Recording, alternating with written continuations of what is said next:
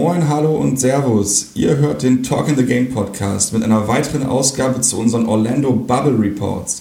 Mein Name ist Marius und wir setzen uns heute mit den Phoenix Suns auseinander. Wir, das sind wie schon in der letzten Folge die Gäste Sandro und Andreas. Hi Jungs.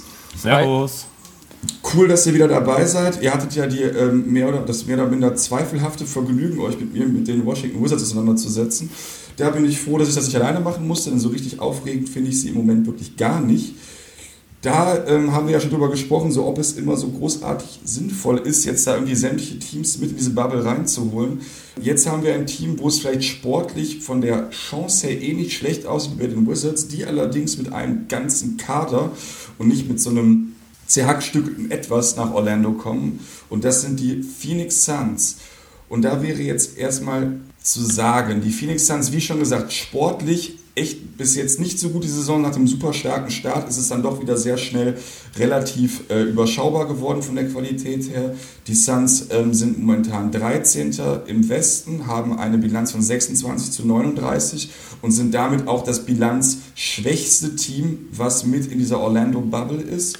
Und ja, ihr habt das ja letzte Woche schon von mir gehört. Ich bin ja nicht so super begeistert davon, so viele Teams mitzunehmen. Aber gut, die Suns sind drin und die Suns haben relativ geringe Chancen, noch in die Playoffs zu kommen. Wobei man sagen muss, dass abgesehen von der relativ schlechten Platzierung, die Suns eigentlich ganz stark in der Saison waren, ähm, hatten ein offensives Rating von 110,2, was so ein Durchschnitt ist, und eben auch ein Defensiv-Rating von 111,3, äh, was auch ganz in Ordnung ist, sprich ein Net-Rating von gerade mal minus 1.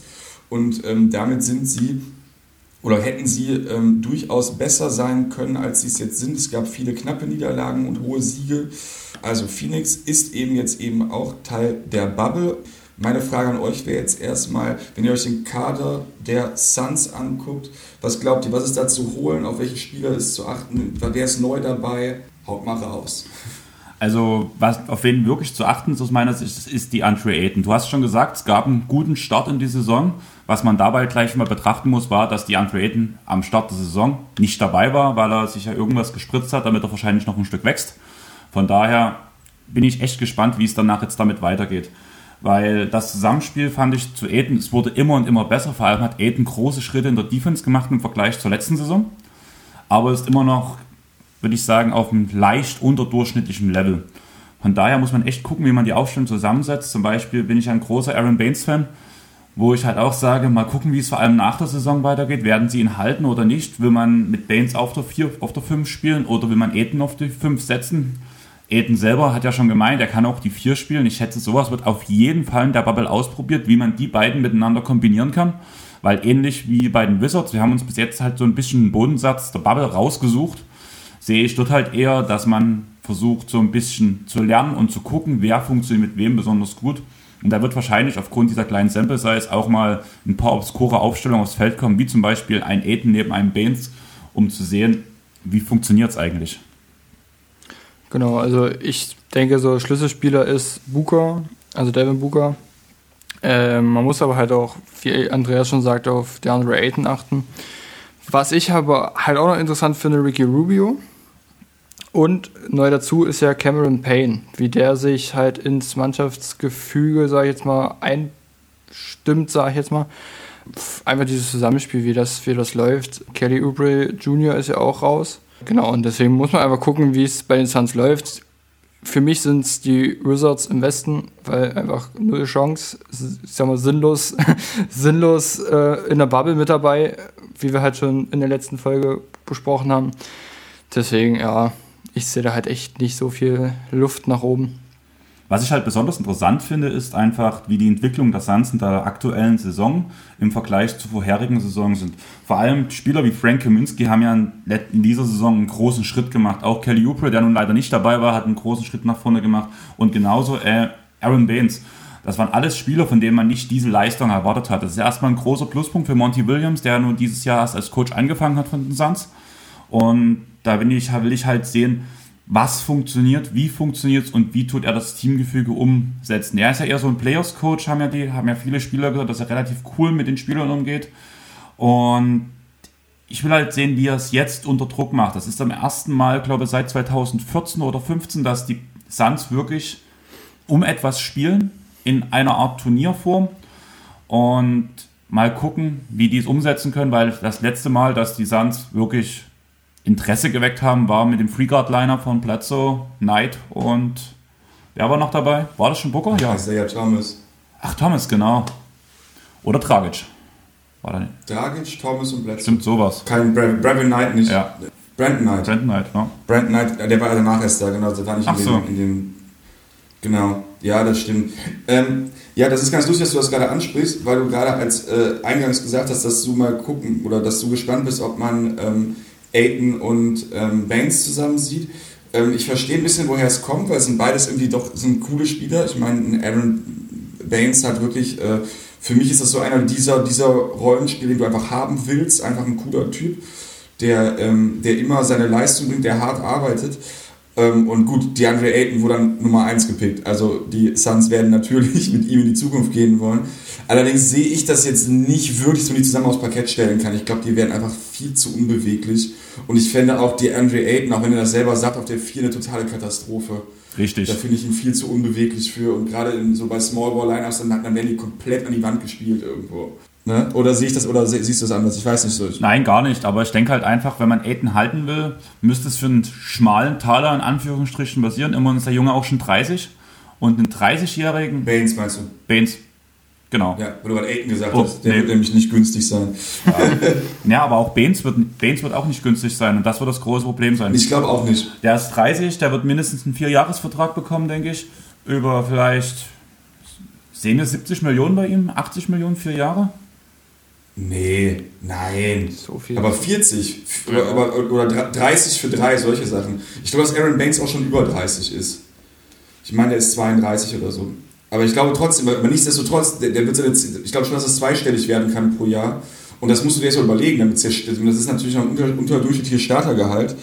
Ähm, aber die Suns haben ja das Problem, dass sie in der Zuk dass sie zukunftsperspektivisch sehr viel mehr Geld bezahlen müssen. Ne? Also ich meine, ob es ein Aiden ist oder ob es ein Booker ist, die ganzen Konsorten, ähm, die werden ja nicht ähm, für, für, für, für kleines Geld bleiben. Ne? Kelly Oubre Jr. hat auch stark gespielt, will auch, will auch sein Geld verdienen wollen. Dementsprechend hast du schon recht. Also auch wenn, selbst wenn das nur in die Richtung geht, 10 Millionen, 8 Millionen, 11 Millionen, muss man sich auch überlegen, so kann man das überhaupt bezahlen. Weil ich glaube, dass die Suns zukunftsperspektivisch Booker überbezahlen müssen, wenn sie ihn halten wollen. Ja, auf jeden Ich glaube, Fall. dass Devin, Bo Devin Booker wird Superstar-Gehalt bekommen wollen, ohne ein Superstar zu sein, in meinen Augen, sage ich jetzt. Ähm, halt ein Offensivstar, ja, aber das war es dann in meinen Augen eben auch schon. Ich glaube, er wird trotzdem in diese Richtung gehen wollen, Max-Deal. Dann ist, das, dann ist die Kohle ja ganz schnell weg. Ne, Das sieht man ja, wenn man dann zwei, drei Max-Spieler hat, ähm, hat man ja in, ähm, in Golden State die letzten Jahre gut gesehen. Ne, Wenn man, wenn man diese Superstars bezahlen will, dann hat man danach eben noch Minimalverträge über.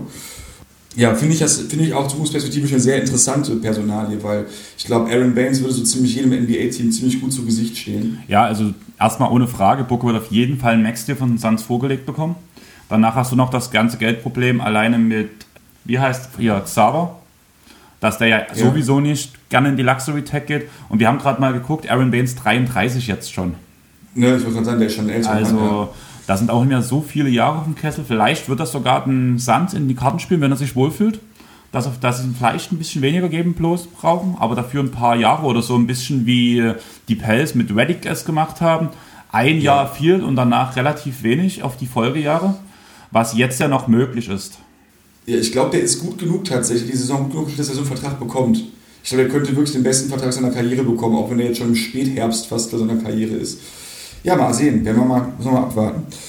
Aber gut, ihr habt ja jetzt schon mal so die, die, die wichtigen Spieler gesagt. Ich würde mal sagen, das Starting Line-Up in der Bubble relativ klar. Ich sag mal, Rubio wird auf der 1 starten, da sind wir uns, glaube ich, alle einig. Ja. Ne, Booker auf der 2, dann Oubre ist raus. Dann ist da vielleicht Platz für Spieler wie Miles, äh, Michael Bridges oder Cameron Johnson. Ah, das wird schon Bridges machen, würde ich sagen.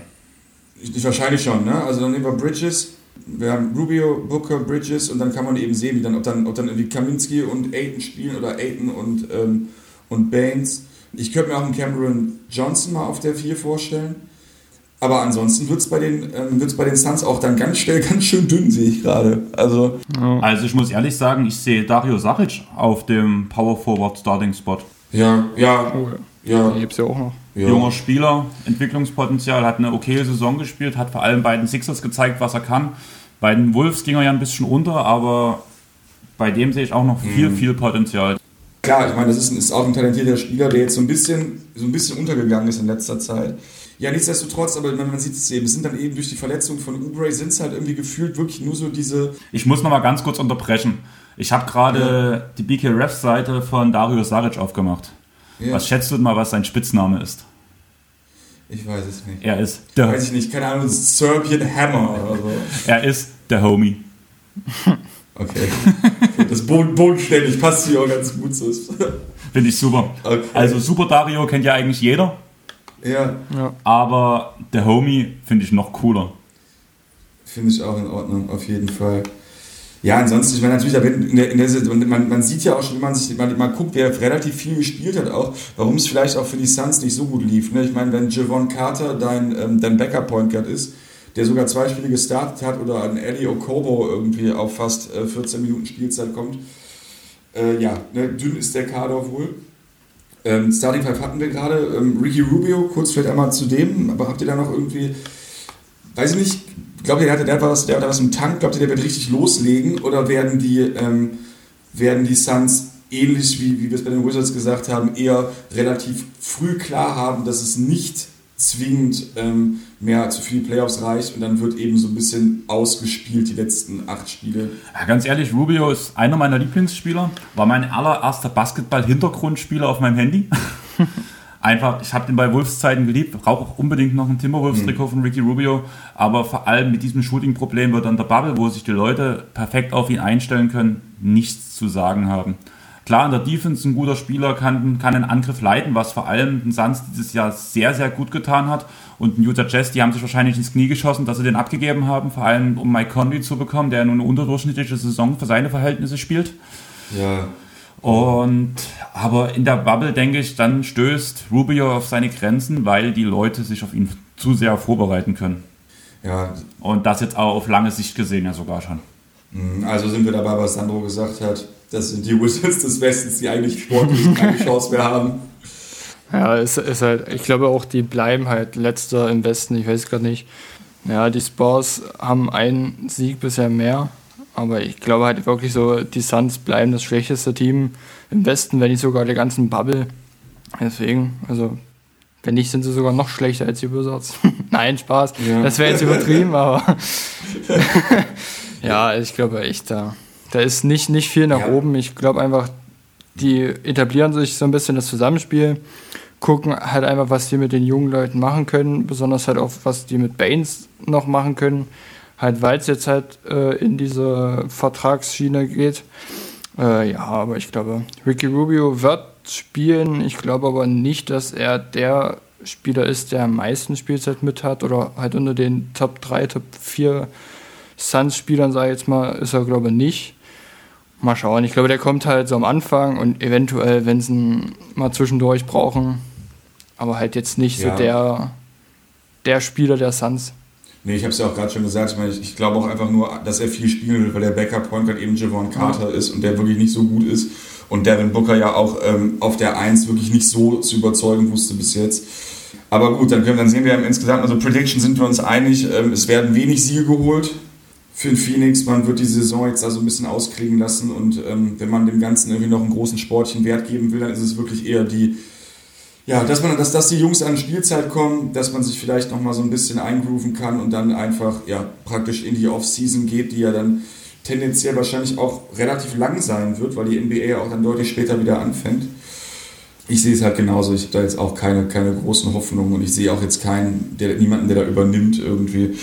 Ich könnte mir halt vorstellen, dass ein Devin Booker vielleicht nochmal ein paar Punkte drauflegt, einfach weil, ähm, wenn es um nichts mehr geht, dass er nochmal richtig losballert, dass er sich vielleicht nochmal so ein so ein paar dicke Spiele gönnt, weil, weiß ich nicht, weil er Bock hat, weil er sich ins Schaufenster stellen will, weil die Suns eben, glaube ich, relativ Zeit oder jetzt schon eigentlich groß, nicht wirklich mehr großartige äh, Chancen haben. Denn wenn man jetzt mal guckt, wir haben ja gerade gesagt, ähm, die sind letzter von den, von den Bubble-Teams im Westen. Ähm, allerdings, wenn man jetzt mal guckt, der, der Rückstand, das sind eben ähm, sechs Spiele auf die Grizzlies, wo man ja sagen würde, okay, sechs Spiele in acht aufholen ist schon relativ schwierig. Wenn man dann überlegt, dass auf Platz 9 die Blazers sind, dann die Pels, dann die Kings, dann die Spurs, die ich alle besser sehe als die Suns, ist da einfach, einfach nichts zu holen. Und es wird dann wahrscheinlich wieder in, in die Richtung gehen, gucken, wie man nächstes Jahr draften kann. Ja, und äh, The Rebuild never ends, würde ich mal sagen. Also, Du hast gerade Booker schon angesprochen, da würde ich gleich mal direkt meinen Hottake raushauen für die Suns. mach mal. Weil ich glaube, dass Booker das Potenzial hat, wirklich der komplette Scoring-Leader der gesamten Bubble zu werden. Vor dem James Harden, vor Zwei 70-Punkte-Spiele. wird auf jeden Fall schon mal gut passen. Und der nächste Hottake dazu denke ich, dass auch Devin Booker der neue Tanzpartner von ähm, Cameron Payne sein wird, nachdem er ja Russell Westbrook damals verloren hat in OKC. Ja, stimmt. ja, wichtig, wichtig. Ne? Es geht ja auch um die, um die kleinen Dinge im Leben. Na, Motivation ist das, Motivation. Ja, vielleicht, vielleicht lernt Devin Booker dann auch noch ein bisschen was dadurch. So rein aus, aus äh, empathischer Sicht einfach, Es- ein bisschen spirituell. Ästhetische Sicht. Genau, genau, er spielt einfach dann noch ein bisschen schöner. Ist, Smoother. der ist dann so, ein- so ein bisschen wie, wie, wie, äh, wie Mohammed Ali. Ne? So. Stell dir mal Ja. Devin Booker so groß und so als so einem Buddy wie Mohammed Ali vor. mit dies, Das wäre ziemlich mit krass. diesem Bubi-Gesicht. Ich habe das Lustige ist, ich habe Devin Booker in letzter Zeit irgendwie so ein paar Sachen von dem am Internet gesehen, so bei GQ oder so. Die haben so eine, so eine Reihe My Essentials mit NBA-Spielern gemacht. Und ich finde es unglaublich krass. Der hat eine super tiefe Stimme und es passt null zu dem. Das ist richtig krass. Es war wirklich so, okay, krass, in Ordnung. So, ich habe irgendwie gedacht, der hätte so eine relativ hohe Stimme überhaupt. nicht. Hört sich auch ein bisschen gangstermäßig an. Das ist ganz witzig. Und sieht halt aus wie ein Kind. Ja, ja, so ein bisschen, aber der ist ja noch nicht so alt. Ne? Jo, ähm, dann danke schon mal für deinen Hot Take, den finde ich äh, spannend auf jeden Fall, aber auch, der ist hot, aber der ist, der ist realistisch.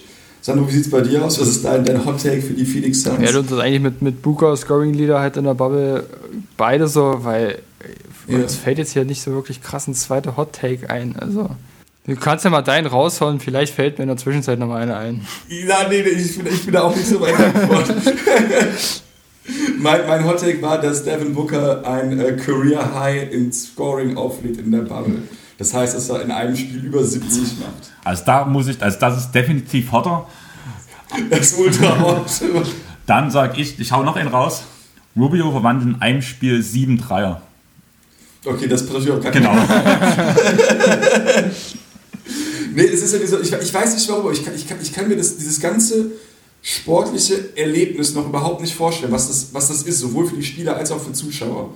Denn ähm, ich habe jetzt in letzter Zeit aus Mangel an Alternativen auch wieder mal ein bisschen Fußball geguckt und ähm, da hat man eben auch gesehen, so, also für mich war es wirklich so, als jemand, der jetzt, dem jetzt dieses krasse Fansein da irgendwie nicht so wichtig ist, das Spiel auf der, so, also auf der, auf, dem übertragenen Bild im Fernsehen sah gar nicht so großartig anders aus. Abgesehen davon, dass du immer gemerkt hast, dass du halt Spieler hörst und das ist alles irgendwie, aber so rein, rein vom fußballerisch spielerischen her ist mir das jetzt als jemand, der jetzt kein krasser Experte ist, nicht wirklich aufgefallen, der große Unterschied. Beim Basketball frage ich mich halt so, wenn man halt sich anguckt, wie so ein, wie so ein Steph Curry trainiert, irgendwie 100 Dreier von der Mittellinie nimmt und solche Sachen, die er reinhaut irgendwie, ob wenn dann so ein Basketballer so das Gefühl hat, hey, das ist eh nur ein Pickup-Game, ne, das, das ist eh irgendwie nur in dieser, in dieser komischen Halle, ne, du hast keine Fans, das ist alles irgendwie, das hat dann ja auch sowas, das hat ja sowas von einem, weiß ich nicht, von so einer Klassenfahrt irgendwie fast, oder von so einem Sommerlager oder so irgendwie, ne? Und wenn halt dann einfach so Devin Booker so sagt, ey, weißt du was, ey, ist mir jetzt auch egal. So, ich baller jetzt auch wie so ein Irrer oder ein James Harden oder so. Ich weiß ich nicht. Also ich könnte mir vorstellen, dass das passiert, aber vielleicht auch nicht. Ich kann es mir überhaupt nicht vorstellen. Ich kann mir auch überhaupt nicht vorstellen, so ein Spiel anzugucken. Weil ich eben nur den Vergleich habe zwischen halt mit Fans, richtiges NBA-Spiel oder, oder BBL-Spiel oder irgendwas, oder eben diese, diese, diese Trainingseinheiten, wo die einfach nur die ganze Zeit durch die Gegend ballern und sonst gar nichts machen. Also ich muss halt ehrlich sagen, ich habe von der BBL halt ein paar Spiele aus dem Turnier gesehen, die haben das echt cool gemacht. Also auch, dass die Kamera ein Stück näher, nicht gesehen. die Kamera war halt ein Stück näher dran, du hast die Zuschauerränge nicht wirklich gesehen, was ja schon mal so ein bisschen die Emotionen rausnimmt. Und Ja. Ich finde das auch Unsinn, dort diesen Stadion-Sound drüber zu legen, was die ja überlegt haben, ähnlich diesen 2K-Sound, wenn man halt spielt, dass man dieses Publikum einfügt, das würde ich irgendwie schwachsinnig finden. Dann finde ich es schon cooler, wirklich die Gespräche auf dem Feld mitzubekommen. Aber da wäre ich schon wieder bei einem anderen Punkt, dass ja Adam Silver in einem Interview gesagt hat, dass die überlegen, einen Trash-Talk zu zensieren. Abzupiepen. Und wenn ich dann jedes Mal, wenn ich sehe, Embiid quatscht gerade mit, ich wollte gerade Towns sagen, aber das funktioniert ja nun nicht mehr. Aber, und danach hörst du bloß so Piep, Piep, Piep. Das wäre totaler Rotz. Ja, das ist ein bisschen, das ist ein bisschen so wie die ganzen alten äh, G-Unit-Videos auf, auf Vivo, die jetzt auch alle äh, äh, zensiert worden sind. Das ist auch ganz lustig. Also da kommt kein Peter, kommt einfach gar nichts. Da merkst du einfach, wie Lloyd Banks zwei Minuten einfach nur seinen Mund bewegt, ohne dass da was rauskommt. Und weißt du, was er eigentlich gesagt hat, so ungefähr. Naja, aber gut, die Hot Takes sind, also finde ich, find ich interessant. Klar, es dreht sich irgendwie alles um Devin Booker. Ich finde eben auch einfach, irgendwo bei den Suns ist er jetzt irgendwie noch so der eine Spieler, der jetzt irgendwie noch irgendwie Lust auf mehr macht. Ja, und ansonsten wird es wahrscheinlich bei denen eben auch sportlich irrelevant bleiben, wie eben auch schon bei den Wizards. Gut, dann bedanke ich mich mal wieder herzlich bei euch für eure Takes, ähm, für eure Zeit. Und ähm, ich kündige das jetzt schon mal an für die Zuhörer draußen. Wir werden uns ja noch zu weiteren äh, Predictions hier zusammenfinden. Und das nächste Mal versprochen, reden wir auch mal über Teams, die aber mal ein bisschen Relevanz haben. Das Ganze mal ein bisschen spannender. Äh, und ich würde sagen, wir treffen uns dann zu den OKC weiter. Ne? Genau. Alles klar. Dann an euch da draußen. Vielen Dank fürs Zuhören. Bleibt uns gewogen. Bleibt sportlich. Lasst es euch gut gehen. Peace. Ciao aus Köln. Macht's gut. Tschüss. Tschüssi aus Leipzig.